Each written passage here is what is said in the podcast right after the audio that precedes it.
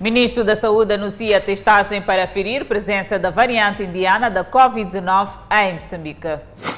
Sinalização rodoviária sofre vandalização na estrada circular de Maputo. Acidentes de viação ceifam vidas em Maputo e Manica. Empresário raptado em Quilimane regressa ao convívio familiar sem a polícia ter pistas dos raptores.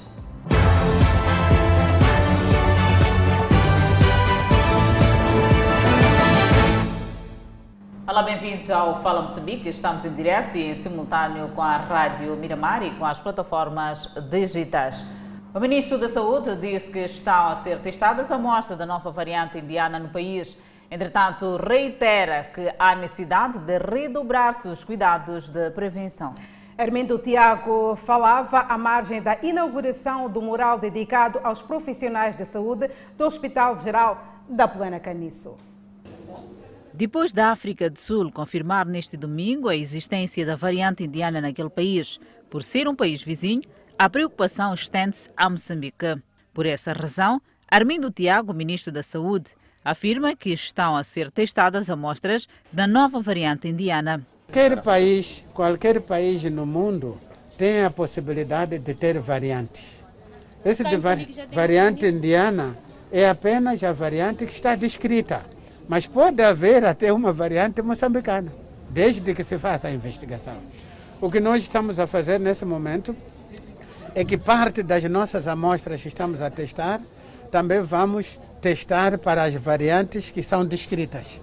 E nos próximos tempos, quando tivermos resultados, podemos dizer se já temos ou não em circulação a variante indiana. Armindo Tiago acrescenta que medidas de precaução devem redobrar no seio dos moçambicanos. Primeira precaução é manter e reforçar as medidas que nós temos neste momento, que são essas medidas que permitiram que fosse possível controlar a Covid-19.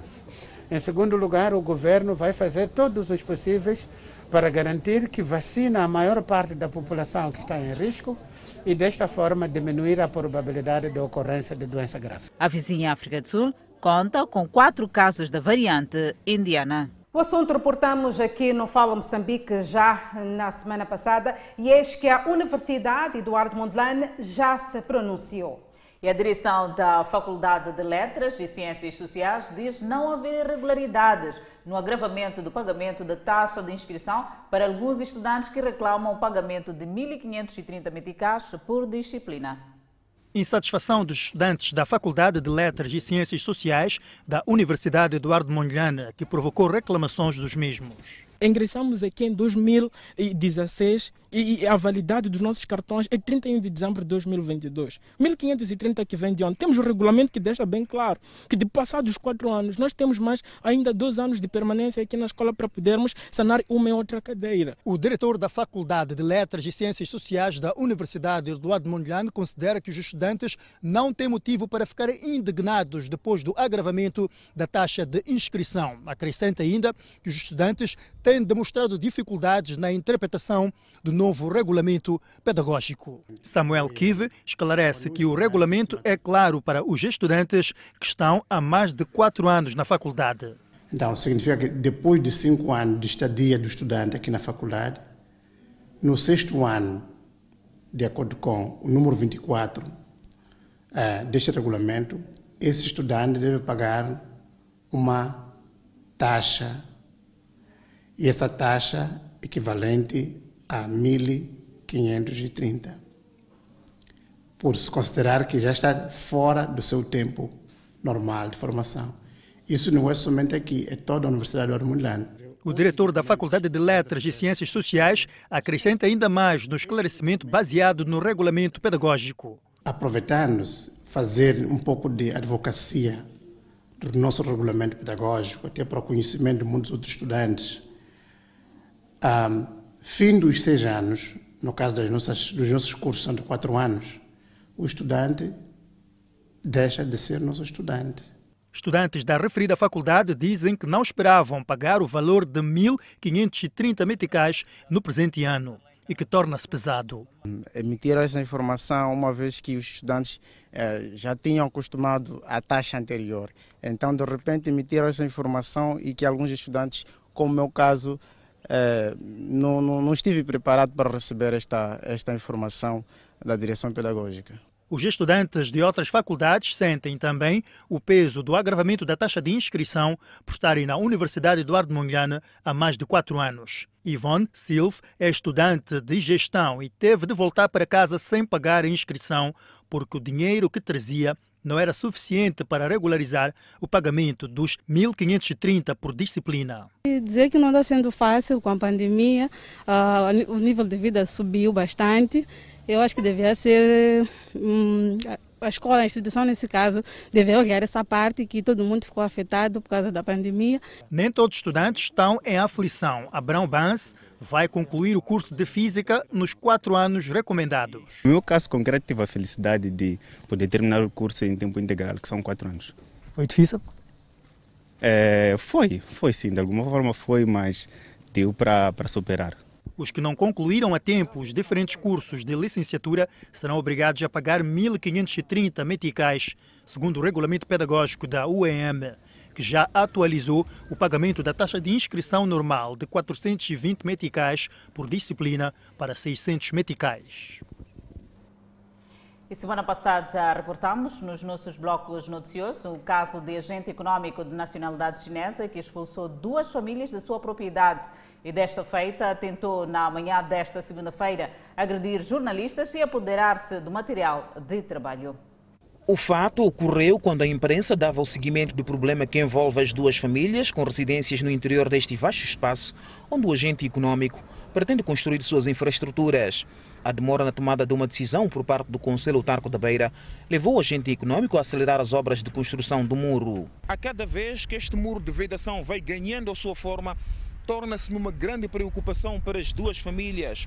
O que quer dizer que mais ou menos dias poderão ver o acesso às suas próprias residências bloqueado. A acontecer, as famílias terão enormes dificuldades de se movimentar e, com isso, poderão ser forçadas a abandonar as suas residências, onde vivem há mais de 30 anos, sem nenhuma indemnização. É difícil, vai ser difícil para sair. Ele vai dizer que não tem dinheiro como está dizendo, não tem dinheiro agora para pagar, não tem dinheiro, não tem dinheiro, não tem dinheiro. O agente econômico, segundo os visados, exibiu este documento alegando que já teria pago ao Conselho Tarco da Beira os valores correspondentes à indemnização para que as famílias abandonem suas residências.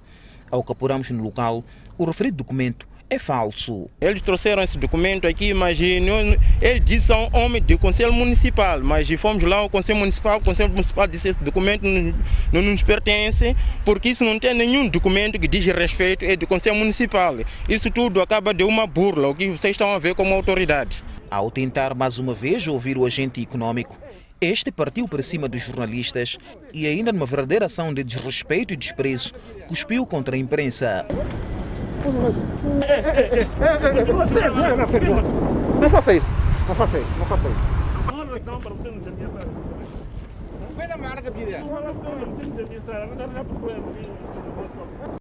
Não faça isso, não faça isso, não faça isso. Não faça isso, não faça isso. Não faça isso também, é uma coisa simples. Não faz isso, não faz isso. O Conselho Autarco da Beira prometeu que serão tomadas medidas para que o agente econômico assuma suas responsabilidades. Uma clara violação da liberdade de imprensa. Olhando para a segurança rodoviária, um acidente de viação envolvendo três caminhões matou uma pessoa e feriu outra na autarquia da Matola na manhã de hoje. O que sobrou dos caminhões ilustra e bem a noite sangrenta nesta rodovia. Infelizmente, mais uma vez, a estrada Whitbank registra mais um acidente fatal. Passavam poucos minutos das 23 quando três caminhões envolveram-se num aparatoso acidente. A fadiga e excesso de velocidade estariam na origem deste acidente. Fontes disseram a Miramar que duas das três viaturas envolvidas no acidente seguiu o sentido Maputo-África do Sul e outra África do Sul-Maputo. Esta última, um caminhão cisterna carregado de combustível conduzido por um zimbabueano. O caminhão, inexplicavelmente, teria saído da sua faixa de rodagem, o que culminou com o embate frontal entre duas viaturas. Na tentativa de evitar o pior, foi embater contra o terceiro caminhão. Factos que foram confirmados pelo motorista de uma das viaturas. Mas suga De repente, a viatura que vinha da África do Sul saiu da sua faixa de rodagem para outra faixa onde vinha o meu caminhão. Tentei esquivar e ele também fez o mesmo, mas acabou acertando a face lateral esquerda da cabine do meu caminhão e foi depois de embater contra outra viatura que me seguia. Depois despistaram. A violência do embate traduziu-se na projeção do terceiro caminhão para uma distância de quase 50 metros de estrada. Cabine do caminhão cisterna irreconhecível. O condutor morreu no momento. O condutor desta viatura sofreu ferimentos graves, tendo sido evacuado para o hospital. Ainda sobre segurança rodoviária, tubos metálicos para sinais de trânsito na estrada circular de Maputo, alvo de vandalização. É uma situação que acontece antes mesmo da colocação de placas de sinais de trânsito. O projeto de reforço da sinalização das rotundas está a ser acompanhado pela destruição ainda na fase de colocação na estrada circular de Maputo. Nesta rotunda do Albazine, o fato é notório. Enio é transportador semicoletivo na Praça de Guava, assiste com preocupação. Precisamos de sinais é, bem, para sabermos como devemos, devemos andar. Então é mau né, quando há pessoas de má fé e destroem essas infraestruturas. Embates que acontecem, segundo contam, a madrugada em pleno recolher obrigatório. É uma estrada com histórico de sinistralidade rodoviária. Tubos metálicos colocados dentro das rotundas, recentemente requalificadas, também não escapam. Imaginemos, a pessoa vem do lado do desempenho em direção à Costa do Sol, vem numa alta velocidade. Ele chega, se consegue fazer a rotunda, é porque há de vir bater já aqui. Porque a rotunda agora é fácil galgar. É uma situação preocupante, pois em alguns locais eh, como estes só ficaram vestígios de que tinha sido implantado aqui algum tubo metálico de sinalização. Não se sabe se foram removidos ou roubados, mas o que se sabe é que os mesmos desapareceram do local. Praticamente isso vai fazer com que exatamente eh, haja ocorrência de mais acidentes de viação Uh, porque, em primeiro lugar, para aquele que tem conhecimento uh, de como atravessar a estrada, torna-lhe difícil sem, sinal, sem, sem sinalização. No meio desta destruição, há quem aponta falhas na colocação desta infraestrutura. Se formos a ver, são tubos novos que estão há pouco tempo, mas em quase todas as rotundas estão a ser vandalizadas porque estão mal colocadas. Se os tubos estivessem muito mais para o lado esquerdo, seria melhor. Mas do jeito que colocaram, eu acho que a empresa ou talvez o engenheiro pensou mal, porque isto é um retrocesso. E a aparente interrupção dos trabalhos no local. Nossa reportagem procurou contactar a concessionária da via, que se mostrou indisponível para reagir. Aí está, e é preciso se respeitar os limites de velocidade, Adelaide. E também respeitar o código de estrada. Vamos a outras notas informativas. O comandante-geral da PRM exige soluções à polícia no combate à criminalidade que assola o país. Bernardino Rafael falava em Pemba, na província de Cabo Delgado, durante o lançamento da Semana da Polícia, que vai de hoje a 17 de maio. O país celebra a 17 de maio corrente 46 anos da criação da Polícia da República de Moçambique. A efeméride é assinalada numa altura em que a nação é assolada por diversos tipos de gás de crime, com destaque para o terrorismo em Cabo Delgado, o ressurgimento dos raptos, tráfico de drogas e de seres humanos, entre outros ilícitos que ameaçam a ordem e tranquilidade públicas. Durante o lançamento da semana comemorativa do 46º aniversário da PRM, o comandante-geral ordenou os agentes a encontrar soluções para estes problemas. Virem as atenções especiais para o combate e prevenção dos acidentes de viação. Entreguem todas as vossas energias para combater todo aquele crime que é dirigido ao ser humano. Estamos a falar dos assassinatos, estamos a falar do tráfico de seres humanos. Virem e apontem as vossas armas contra esses crimes e fazendo com que eles não existam na nossa pátria. São crimes que abalam o país e que tiram sono a cidadãos na província de Cabo Delgado. Entretanto, estes louvam a bravura da polícia no seu combate. Alguns residentes da cidade de Pemba louvam os esforços da Polícia da República de Moçambique na garantia da ordem, segurança e tranquilidade pública, mas principalmente no combate aos terroristas que têm estado a atacar a província de Cabo Delgado desde o ano de 2017. Se não fosse a polícia, nós aqui podíamos ficar, quer dizer, espalhados. Quando eles passam ali, cada pessoa fica, aqueles que queriam fazer crime, fogem. Acho que a polícia já faz o seu trabalho muito bem e acho que trabalha muito bem. Sim. Não tem, muita coisa. Tem estado a ajudar a população nos bairros para poder diminuir os crimes? Acho que sim. A par de elogios, ao longo dos 46 anos da PRM, tem sido também alvo de crítica de suposta má atuação dos seus agentes. Bernardino Rafael reconhece a existência de comportamento desviantes nas fileiras da polícia, mas garante estar atento para a repressão dos casos. Há colegas que sempre resistiram a acabar com o comportamento desviante, mas estamos a dizer zero. Queremos alertar que os colegas não pisem premeditadamente a linha contínua, pensando que nós estamos a ver. Então, zero manifestações do comportamento desviante nesta nossa semana. Este ano, o Dia da Polícia será celebrado sob o lema PRM 46 anos, valorizando recursos humanos na luta contra a criminalidade e terrorismo, garantindo a ordem, segurança e tranquilidade públicas. E a polícia na Zambésia avança que várias ações estão em curso de forma a esclarecer o sequestro do empresário Michel Natubaia, que ficou nas mãos dos raptores três semanas fora do convívio familiar.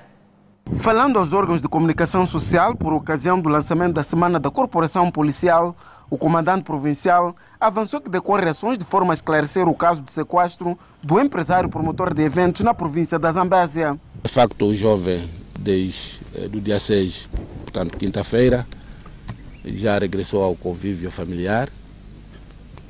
É, informações que temos são informações ainda tímidas, porque a família ainda não se abriu para poder nos dizer com detalhes é, sobre o que terá acontecido e como é que o, o, o jovem terá regressado ao convívio familiar.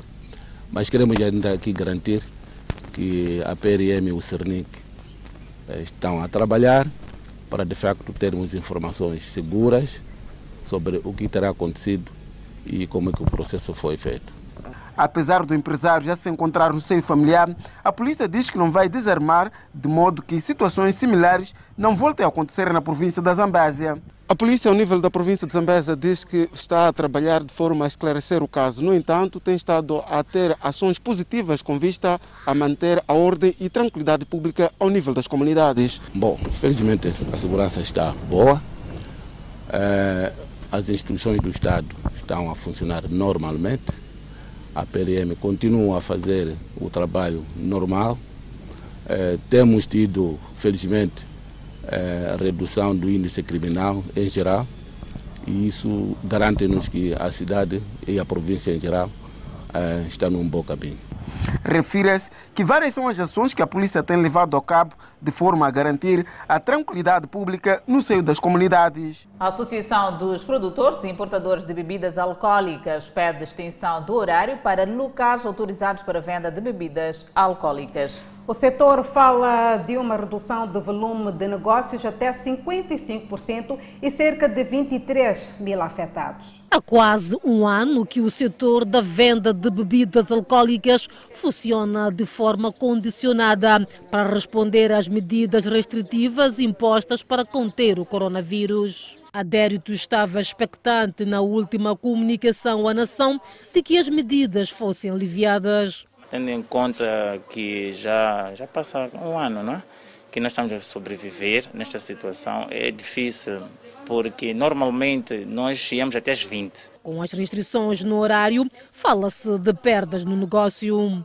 Das cerca de mil caixas vendidas por dia, reduziu para 500. Perda de venda, eu acho que é menos que a metade. Porque não é possível. É, alguém que abre 9 horas fechar 13 horas.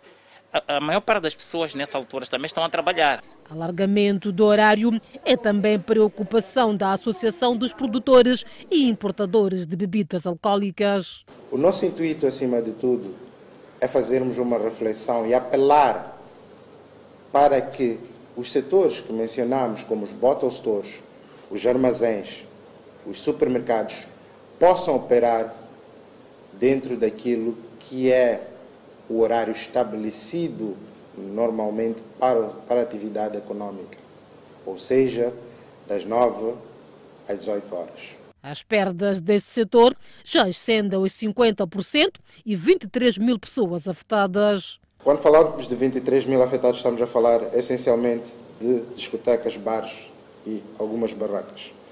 Sendo que neste momento somente estamos a operar com cerca de 5% daquilo que é a capacidade destes canais.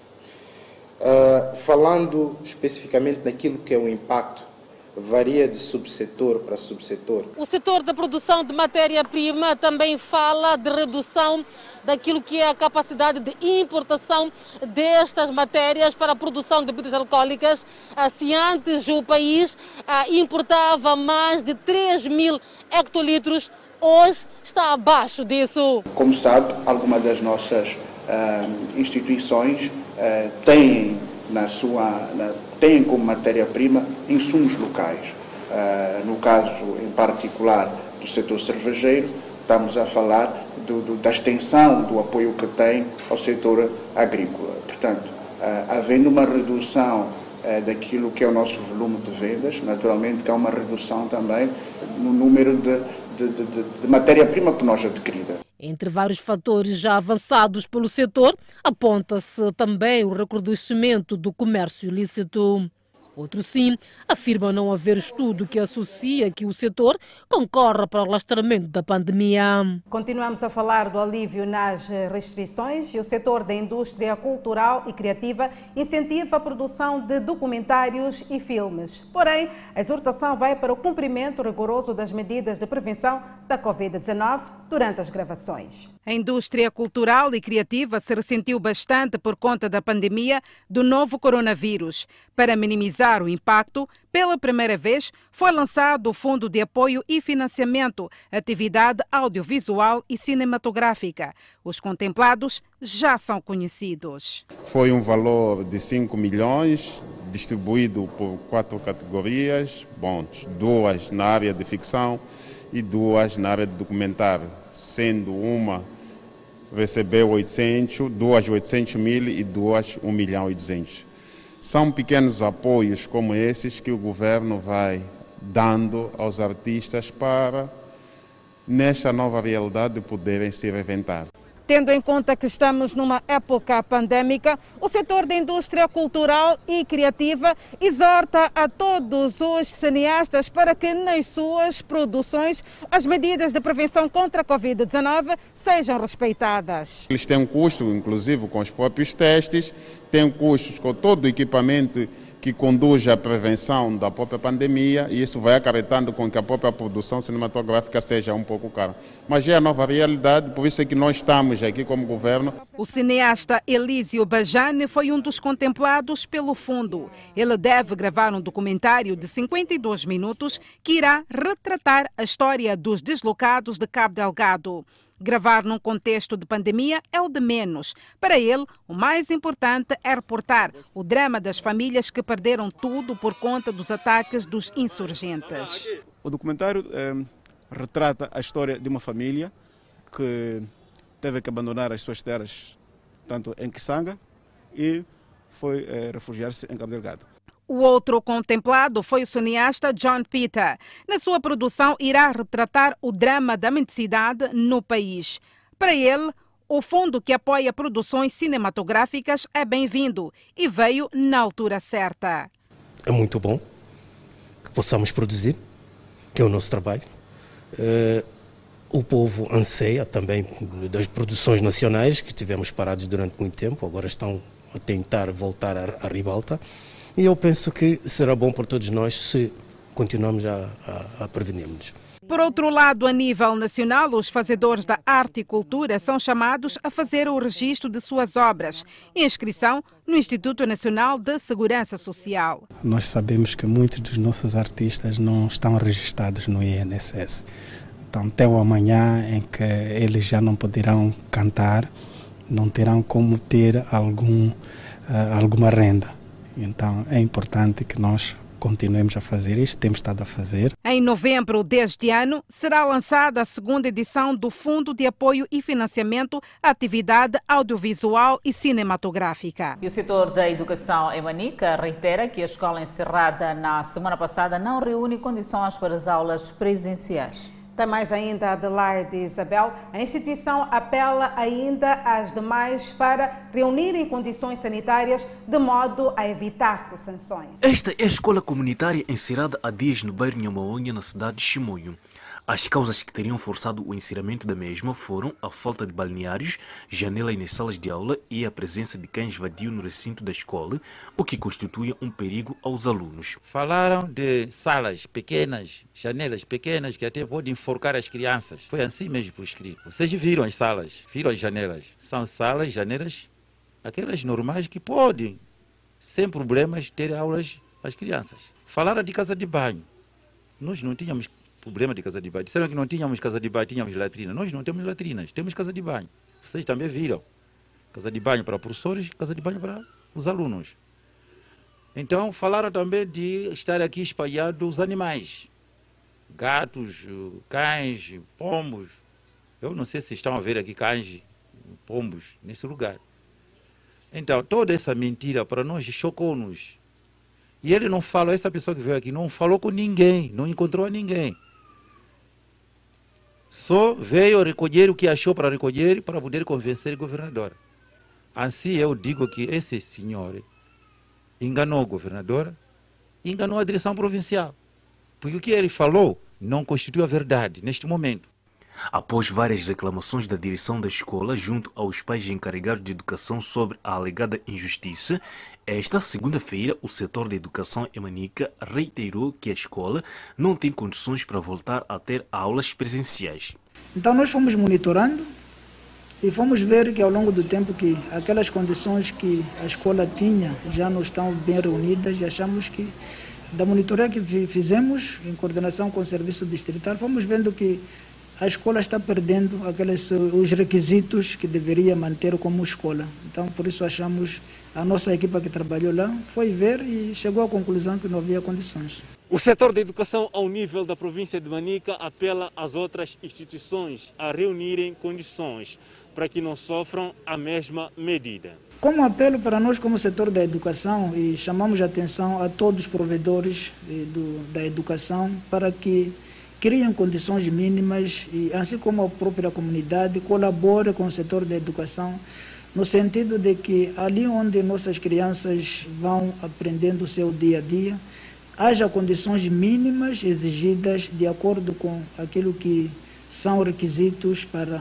o funcionamento de uma escola. A escola comunitária atendia o ensino primário e albergava mais de mil alunos. O município de Quilimane estuda mecanismos para alocar comerciantes que exerciam atividades ao longo da Avenida Maria de Lourdes Motola.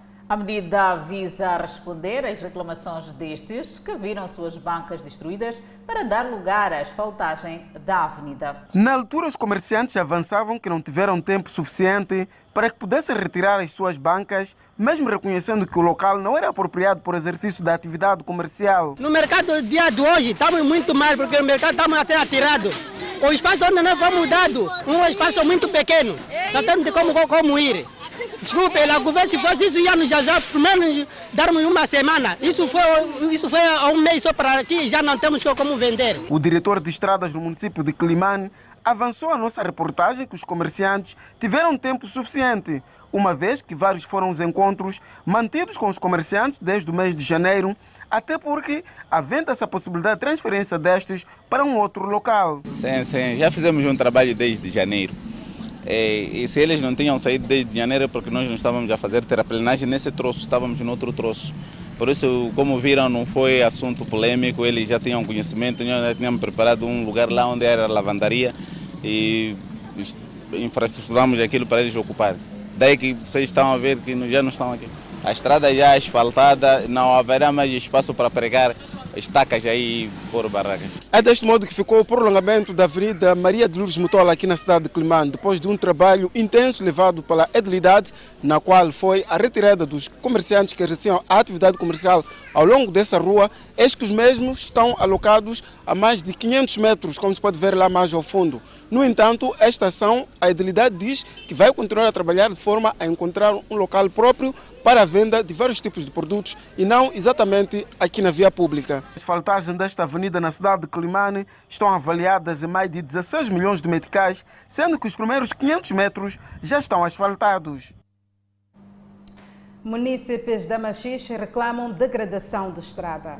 Enquanto isso, acidente de aviação faz um morto e quatro feridos em Manica. Notícias a acompanhar logo após o intervalo. Até já.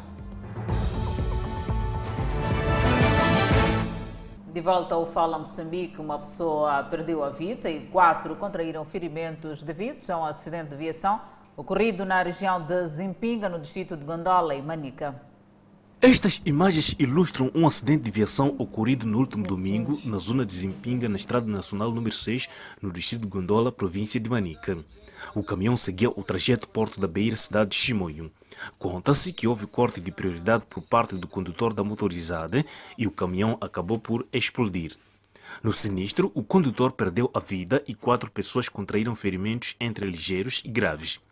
Este último, devido à sua gravidade, foi socorrido ao Hospital Provincial de Chimoio, enquanto os ligeiros ao Hospital Distrital de Gondola. O Hospital Provincial de Chimoio confirma a entrada de uma vítima que teria se envolvido em acidente de viação na região de Zimpiga, na Estrada Nacional número 6, no distrito de Gondola. Quanto ao condutor, a direção disse que o mesmo perdeu a vida no local de acidente. Estava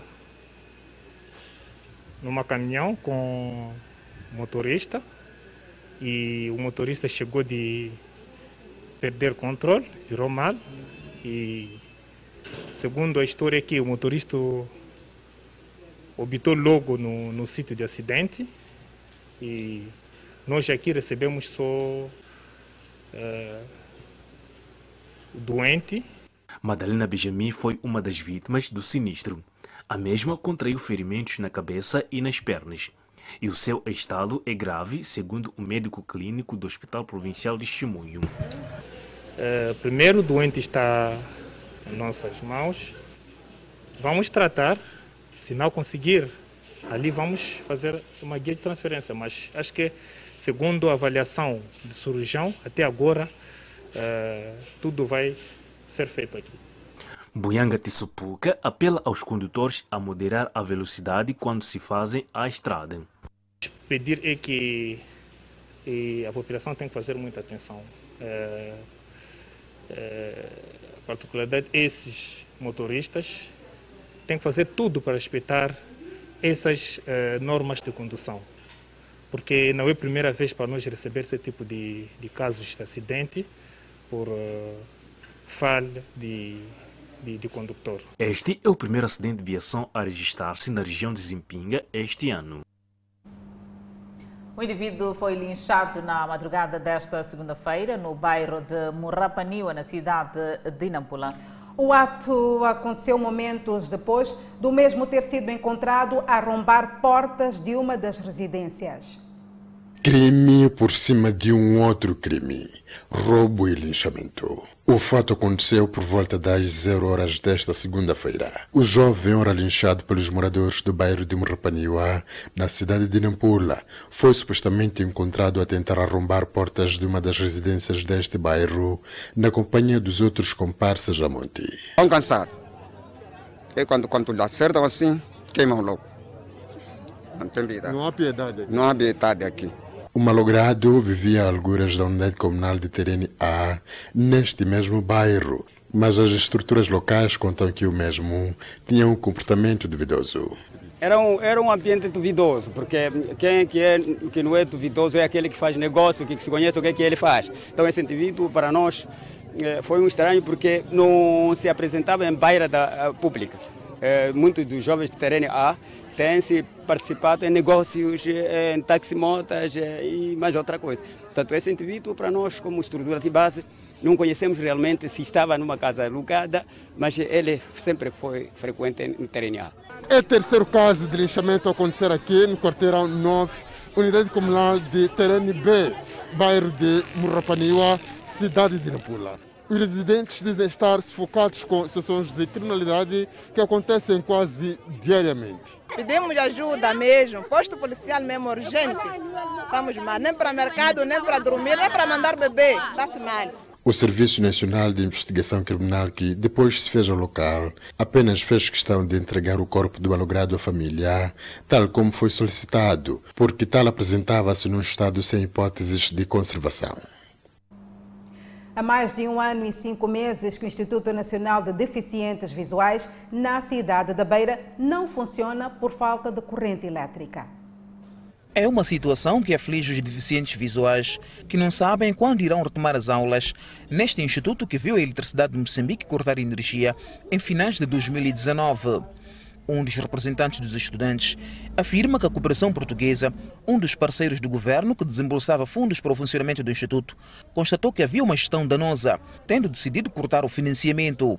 Desde então, a eletricidade de Moçambique cortou a energia elétrica e vários outros fornecedores deixaram de prestar assistência ao Instituto. A corrente elétrica é, um dos elementos fundamentais para uh, o funcionamento de uma instituição. Desde 2019, em que as aulas foram paralisadas devido à falta de corrente elétrica e depois a pandemia da Covid-19, os estudantes não param de vir aqui à instituição no sentido de perceberem da sua situação, mas quando cá chegam, permanecem sentados e sem nenhuma informação plausível. No interior do Instituto, todas escuras e os computadores desligados por falta da corrente elétrica. Os estudantes entendem que o fato da cooperação portuguesa ter se desligado do Instituto não poderia ser o motivo da sua paralisação. Se um pai, eh, em determinado momento, não tem condições para poder sustentar seus filhos e os seus filhos são, eh, são eh, em algum momento, ajudados por, por um bom vizinho, não se pode eximir totalmente da sua responsabilidade. Esta ativista social lamenta o fato e diz que com a situação atual parece que os deficientes visuais estão abandonados à sua sorte. O Ministério da Educação deveria em algum momento se preocupar. Nós falamos tanto da inclusão, mas não sentimos essa inclusão na sua plenitude. A razão pela qual é esta experiência prática que aqui nós estamos a vivenciar. A direção do Instituto Nacional de Deficientes Visuais aguarda pelo pronunciamento das autoridades governamentais da província para a resolução do problema. As nossas estruturas superiores estão neste momento a trabalhar sobre esta situação. E gostaria que acelerasse com o processo. Enquanto nada acontece, alguns deficientes preocupados com o funcionamento da instituição vão diariamente se deslocando ao Instituto à procura de uma informação que lhes dê alguma satisfação. Enquanto isso, munícipes da Machixe e Inhambane estão preocupados com os buracos que condicionam a normal circulação de viaturas e pessoas. Buracos e mais buracos. É assim como se encontram algumas das principais vias de acesso localizadas no centro da Machixe.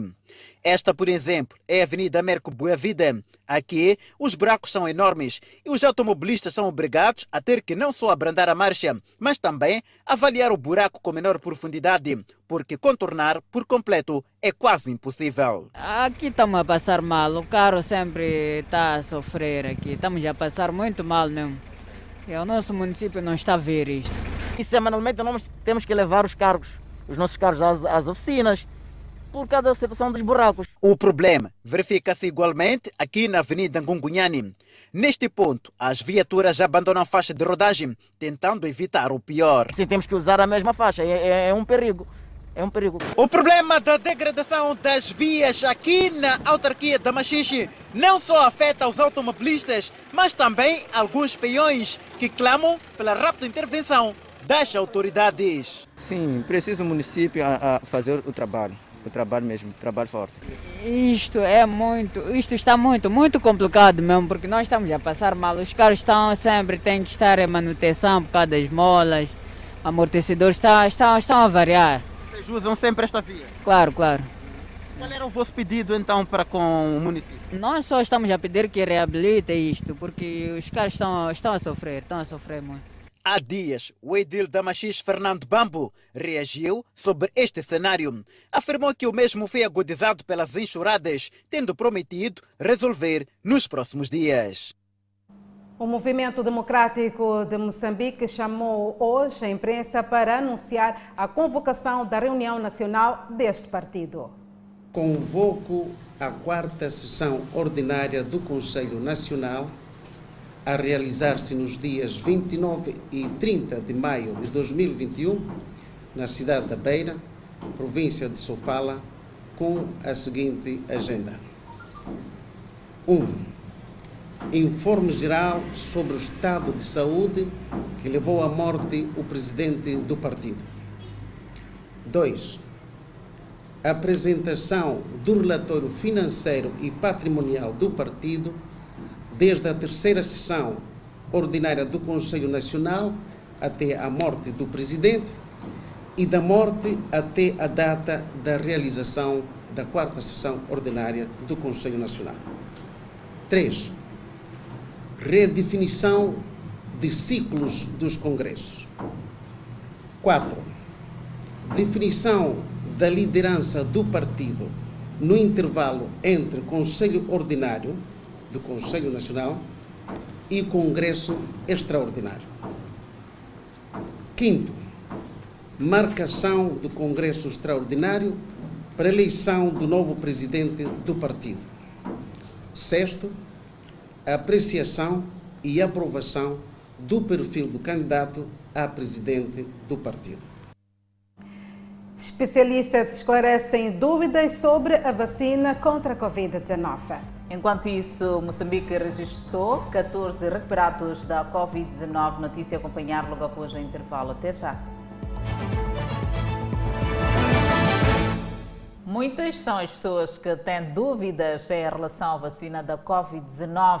Isto acontece numa altura que o governo moçambicano mostra preocupação com a nova variante indiana que já atingiu quatro pessoas na República Sul-Africana. Enquanto o mundo luta para combater a pandemia e os governos esforçam-se para obter a vacina para imunizar a sua população, quem mesmo com a disponibilidade da vacina não se faz aos postos de vacinação. Os motivos divergem. Fala-se da falta de confiança nos fármacos até medo dos efeitos colaterais. Entretanto, as autoridades sanitárias explicam a importância da vacinação. Vacina nova, uh, que nós todos estamos a apanhar e estamos a receber em primeira mão. Uh, há muita pouca informação para o povo em geral, mas nós como profissionais de saúde já sabemos que quais são as vantagens e os efeitos colaterais da doença, da, da vacina nesse caso. Uh, a vacina é uma vacina que não tem efeitos colaterais graves. Aparecem, já estamos a vacinar há mais de um mês, já registramos alguns casos como ligeiras febres, ligeiras dores de cabeça e apenas isso. Nunca tivemos casos de pacientes, por exemplo, a nível do nosso distrito que tiveram que, que precisaram de uma intervenção que levaram, por exemplo, ao um internamento. Mauman apela a adesão para a toma do imunizante Covishield e explica casos de possíveis efeitos adversos. A própria vacina também é nova é, tudo que é novo, as pessoas sempre tendem a ter receio para encarar, mas o que nós, como profissionais de saúde, temos que fazer é continuar a sensibilizar, a encorajar os nossos utentes de modo a aderirem à própria vacina, porque, como temos dito, a vacina é uma das formas complementares de prevenção. A Miramar conversou com a Artemisa, que acabava de tomar a sua primeira dose da vacina contra a Covid-19. Conversamos com ela 15 minutos após a vacina. Eu vim aqui para tomar a vacina de prevenção de Covid, que é para fortalecer a imunidade. Eu já fiz a vacina, não senti nenhuma diferença, não mudou nada em mim. Senti-me um pouco zonza, mas foi por pouco tempo, já passou, graças a Deus. Sinto-me normal. Eu gostaria que as outras colegas procedessem para tomar a vacina, que é para o nosso bem, que é para nossa prevenção Principalmente nós estamos vulneráveis, atendemos pacientes, não sabemos quem que vem com quem é portadora de Covid. E Moçambique tem até esta segunda-feira, 10 de maio, 67.799 indivíduos totalmente recuperados da doença. O Hospital Geral da Plana Caniço conta agora com um mural com o rosto dos profissionais de saúde que trabalham para garantir a vida aos doentes com Covid-19. Aquela unidade sanitária Adelaide Isabel foi designada como centro de internamento de doentes com novo coronavírus. Centro de Internamento da Covid-19 da Polana Caniço foi a designação dada ao Hospital Geral da Polana Caniço, que nos dias que correm tem trabalhado no atendimento de pacientes com Covid-19. Este hospital conta agora com um mural em homenagem aos profissionais de saúde naquela unidade sanitária. O Hospital Geral da Polana Caniço assumiu e assume um papel de relevo e é a face mais visível dos esforços supremos e ousados que o governo tomou para travar a propagação da doença e evitar, como dissemos desde o início, o colapso do, do Sistema Nacional de Saúde. A diretora daquela unidade sanitária, Elia Menaze, reitera que, comparativamente ao mês de janeiro, hoje o número de casos reduziu, o que é uma mais-valia para eles. Falar da experiência de tratamento de Covid. Tivemos experiências boas e não boas. As boas são aquelas que nós conseguimos uh, salvar a vida do, do nosso paciente e as não boas são aquelas que, apesar de todo o esforço, uh, desempenhado ou é, praticado toda a ciência e não foi possível salvar a vida do, do nosso irmão.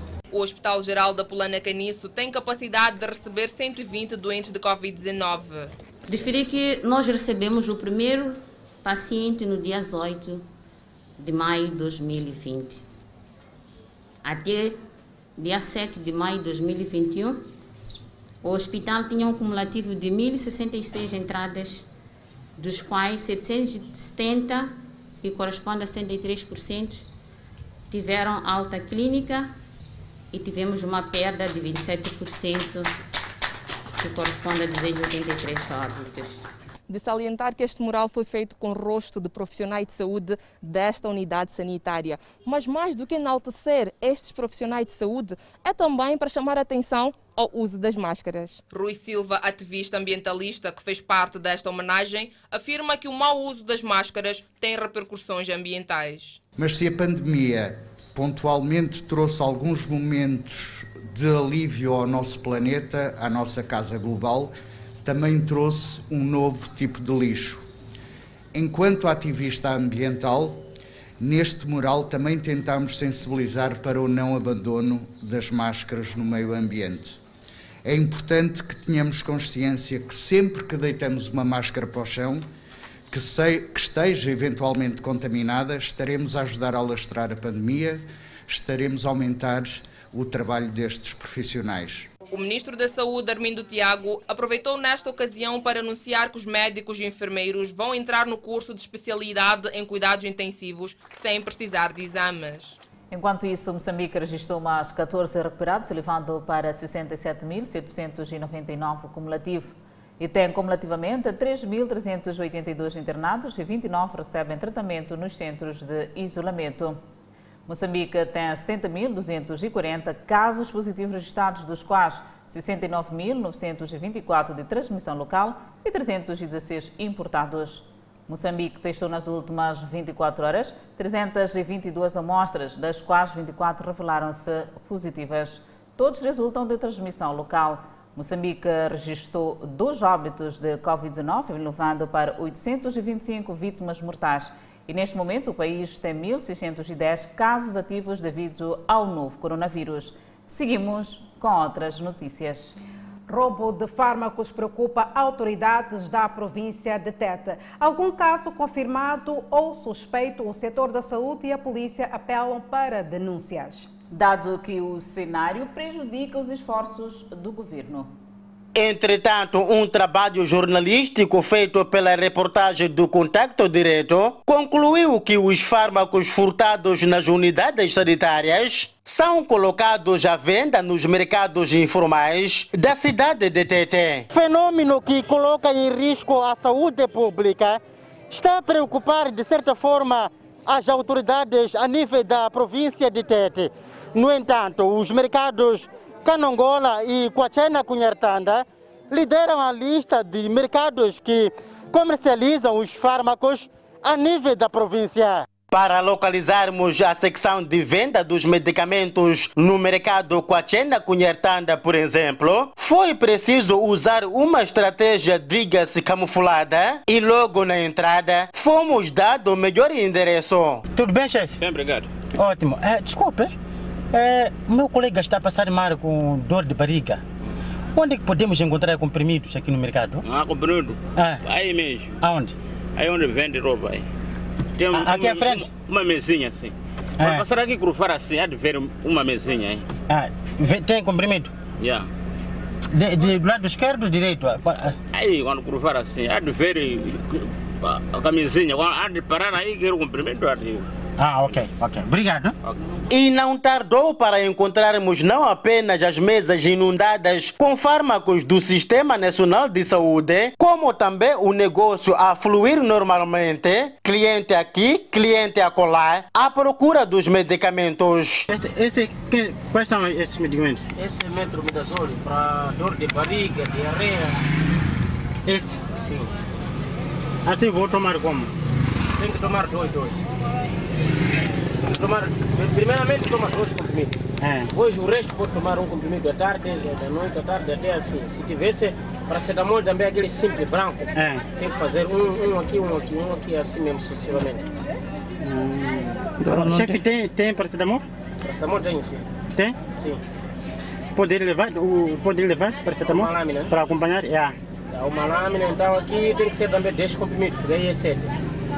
Ser 10 para, para, para. Até normalmente devia ser 12, para levar 2 essa manhã, fica 10. Então dos 10 leva um, um, um, um, um até terminar. Dona Linda Neto é uma das pacientes que encontramos no mercado Quachena à procura da cura nestes medicamentos mal conservados. Ela diz não ter ido a qualquer unidade hospitalar, mas porque sente dores de barriga, decidiu procurar o mercado, mesmo sem qualquer prescrição médica. Uma quanto tanto? Nas assim Para cinco? Uma receita? Tu passa uma receita hospital? Nada, nem bem da hospital. Não vou no hospital? Quero comprimidos de apenas 5 meticais. Não fui à unidade sanitária para fazer consulta, mas porque senti dores de barriga de repente, achei melhor correr para aqui no hospital para adquirir os medicamentos e tomar com muita urgência. Sempre comprei medicamentos neste mercado, não é a primeira vez. E das outras vezes, nunca tive complicações. Esta outra mulher veio ao mercado para comprar medicamentos para sua filha que está doente em casa, também padecendo de dores de barriga. Que tipo de comprimido? Zamimba. Zamimba? Hum. Muframanguara mimba? Hum. Quero comprimidos de dor de barriga. É que minha filha está lá em casa, está muito mal. Eu achei melhor correr para aqui no mercado mais perto. Não fui em nenhuma unidade sanitária para fazer consulta. Mas sei que os medicamentos que eu preciso irei encontrar neste mercado. Por isso que ao invés de ir no hospital, corri para aqui no mercado. Dos vendedores, encontramos este jovem identificado pelo nome de Armando a vender comprimidos. Ele reconhece não ter nenhuma formação na área, mas diz que pratica o negócio neste ponto há oito anos e explica como tem recomendado a dosagem aos seus clientes. Há quanto tempo vende medicamentos? Eu tenho quase oito anos. A vender medicamentos? Sim, Aqui no mercado? sim. Agora, como que você explica às pessoas para tomar? O pessoa, o pessoa quando, quando ficar aqui, aqui. quando ficar aqui, quando preciso o medicamento, eu só estou sentindo doer de barriga.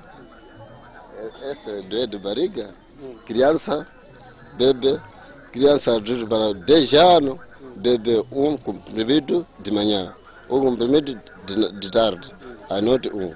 Grande toma dois comprimidos, media dois, à noite dois.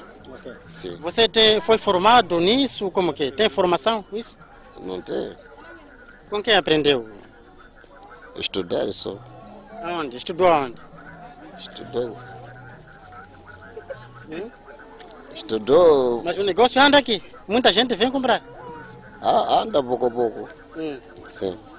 Suma vir por dia consegue quanto? Vende quanto por dia? Ah, por dia, terão 300, 500. E para o próximo bloco, transportadores e vendedores do Chipamanini espetada pelo novo terminal. Retomam obras de pavimentação do mercado da Resta na cidade de Nampula. São notas informativas para conferir logo a seguir o intervalo. Nós voltamos já já. De volta ao Fala Moçambique, seguimos até a zona norte do país. O Conselho Tático de Nampula já retomou com os trabalhos de pavimentação do mercado grossista da Feina. Assim foi dado o prazo de dois meses para a conclusão destas obras. Pode ser o fim do problema de degradação e saneamento neste que é um dos maiores mercados grossistas a nível da cidade de Nampula. Estas imagens captadas no tempo chuvoso mostram o drama de que passam os vendedores e clientes que diariamente exercem a atividade de compras no local. Já não era mercado, era uma outra coisa. Até porque não sei bem dizer o nome. Aí quando chove fica mesmo bem estrago mesmo, a situação não fica bem. Mas com esse trabalho assim, epa, estamos a crescer pouco a pouco. Quando chove não é, não é possível fazer negócio, fica tudo descontrolado mesmo. A pretensão da idealidade é de entregar o mercado num prazo de dois meses, sendo que neste momento já foram pavimentados 200 metros, num total de pelo menos 400 metros a serem pavimentados. São trabalhos que há muito encontravam-se interrompidos aqui no mercado grossista da Resta e agora foram retomados.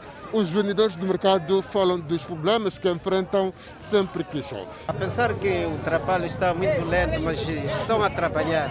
É, daqui para frente as coisas vão ficar um pouco normal. Não é como antes, como sofríamos, né? Pelo menos pela mínima parte do outro lado, onde é que puseram o pavê, é, somos satisfeitos mesmo. Neste momento, as obras de pavimentação do mercado decorrem no seu interior, sobretudo nos acessos principais que permitem a ligação ao resto das barracas existentes aqui. Gostávamos de ver se conseguíssemos melhorar essa situação de acesso por um dos mercados que é referência no nosso país. Então, nesta fase, preparamos esta, estas duas, duas ruas que restam depois abrimos elas para circulação e tratamos a parte frontal que dá que nós ainda deixamos para um tratamento melhor, onde teremos que fazer a betonagem da área de ligação da estrada nacional com o acesso interno do mercado e a passagem de nível.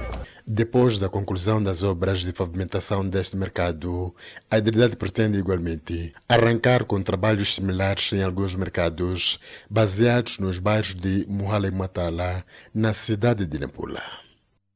De Nampula para Maputo, transportadores semicoletivos e vendedores informais aguardam pelo novo terminal rodoviário do Spamanina a partir desta terça-feira e as obras avançam no local. O novo terminal chegou em boa altura para os vendedores e transportadores semicoletivos de passageiros de Spamanine que reclamavam das condições do atual terminal e da falta de clientes. É muito difícil porque quando não, tem, não, tem, não choveu, está cheio de poeira aqui. Nós estamos bem por enquanto. Às vezes lá há de ser melhor, não sei. O projeto do novo terminal, situado no mercado anexo do Spamanin, é acompanhado desde a última quinta-feira com muita expectativa. Se o município nos disser para sairmos daqui para o novo mercado, iremos. Caso não, vamos permanecer aqui à procura de clientes. Estamos a acompanhar. Sei qual é a finalidade, da maneira como vamos fazer. Transferência de terminal acompanhado de queixas de vias de acesso. Eu, por mim, não sei se não reformar, porem um pavê, não sei da maneira como vai ser, porque isso aqui vai ser a mesma coisa. A verdade, do outro lado não vai ter a sombra. Quando chove, as pessoas não têm um sítio para parar. Entretanto, a expectativa da edilidade de entregar o novo terminal rodoviário a partir de terça-feira. No local, os trabalhos decorrem. Entre terça, o mais tardar quarta, com certeza absoluta, já estaremos pronto para que os transportadores passam para este lugar. E neste terminal de passageiros aqui bastante contestado uh, pelos transportadores, sobretudo em dias uh, de mau tempo, vai servir de mercado para alocar outros vendedores. Dona Esther vende hortaliça. Anima-se com a ideia de ocupar este outro espaço. É valia para nós, porque essa coisa de todos os dias correr, a correr, nós já estamos velhos, já não conseguimos correr, mas se aqui é mercado, bem-vindo, bem-vindo mesmo, porque epa, eu já vou ter minha banca. No total, mais de 3 mil vendedores serão alocados no mercado anexo de Spamanin e neste espaço que serve de atual terminal. Homem atira fatalmente contra seis pessoas em Colorado. Enquanto isso, palestinos presos pela polícia israelita em Jerusalém. São notícias a acompanhar logo após o intervalo, mas antes, a previsão para as próximas 24 horas. No norte do país, Pemba 29 de máxima, Lixinga 24 de máxima, Nampula 26 de máxima. Seguimos para o centro do país, Tete com uma máxima de 30, Quelimane 28, Chimoio 23, Beira 27. Na zona sul, Vila Cul de máxima poderá registrar 28, a cidade de Inhambane 28, Xaixai 27 e Maputo, cidade capital de máxima, poderá registrar 28 graus Celsius e uma mínima de 17. De volta com Fala Moçambique e com as notícias internacionais. Um homem atirou fatalmente em seis pessoas, incluindo a sua namorada, numa festa de aniversário em Colorado. O motivo ainda não foi determinado. O massacre ao sul de Denver é o mais recente e um ressurgimento de tiroteios em massa nos Estados Unidos, depois que tais incidentes pareceram diminuir durante o auge das restrições à pandemia do coronavírus. Entre os incidentes deste ano estava um em Colorado, onde o homem foi acusado de 10 acusações de homicídio por tiroteio em um supermercado a noroeste de Denver. Colorado também foi o estado onde ocorreram dois outros ataques mortais, ambos na área de Denver. O tiroteio de 1999 numa escola que matou 15 pessoas, incluindo dois perpetradores, e o tiroteio de 2012 em um cinema que matou 12 pessoas e feriu cerca de 70. O atirador, Aurora, está a cumprir prisão perpétua. Centenas de pessoas se reuniram de frente ao Consulado-Geral de Israel em Istambul em protesto contra ações da polícia israelita. Os manifestantes agitaram bandeiras turcas e palestinas e gritaram palavras de ordem contra Israel. A manifestação foi realizada depois que a polícia israelita enfrentou manifestantes palestinos em outra noite de confrontos no leste de Jerusalém, na noite de domingo. As escaramuças noturnas aumentaram a probabilidade de novos confrontos nesta segunda-feira, durante a celebração anual do Dia de Jerusalém, quando os nacionalistas israelitas planeavam desfilar pela Cidade Velha é uma exibição anual destinada a cimentar as reivindicações israelitas na área contestada. A polícia israelita deu sinal verde para o desfile no domingo. Apesar dos dias de agitação e das crescentes tensões entre israelitas e palestinos no local sagrado, em um bairro árabe próximo onde colonos judeus estão a tentar expulsar dezenas de palestinos de suas casas. Nos últimos dias, dezenas de palestinos foram feridos em confrontos perto da mesquita de Al-Aqasha, na Cidade Velha. O local conhecido pelos judeus como Monte do Templo e pelos muçulmanos como Nobre Santuário é considerado o local mais sagrado do judaísmo e o terceiro mais sagrado do Islão. A polícia israelita enfrentou manifestantes palestinos no local sagrado em Jerusalém nesta segunda-feira. A última violência no complexo da mesquita Al-Aqsa ocorreu após dias de tensões crescentes entre palestinos e autoridades israelitas na cidade velha de Jerusalém o marco emocional do conflito. Centenas de palestinos e cerca de duas dezenas de polícias ficaram feridos nos últimos dias. Imagens eh, exibidas mostraram polícias armados a prender a pessoa detida no chão antes de levá-la embora. Na manhã de hoje, segunda-feira, os polícias dispararam gás lacrimogênio e granadas de choque. Os manifestantes atiraram pedras e outros objetos contra a corporação. A polícia disse que os manifestantes atiraram pedras no complexo da mesquita em uma entrada adjacente. Palestinos disseram que a polícia disparou granadas de choque contra o complexo Al-Aqsa, o local conhecido pelos judeus como Monte do Templo e pelos muçulmanos como o Nobre Santuário. É considerado o local mais sagrado do judaísmo e o terceiro mais sagrado do Islão. Centenas de pessoas se reuniram para assistir à tentativa de resgate de uma baleia que ficou encalhada no rio a sudeste de Londres. A tripulação da Royal National Lifeboat Institute trabalhou até tarde enquanto tentavam libertar a baleia, que media de 3 a 4 metros de comprimento. Os veterinários haviam realizado no domingo anterior um shake-up no mamífero, que se acredita ser um filhote de baleia manco. O Fala Moçambique fica por aqui. Obrigada pela atenção dispensada. Não se esqueça de assistir o Economias e Negócios pontualmente às 22 horas. Fique bem. Boa noite.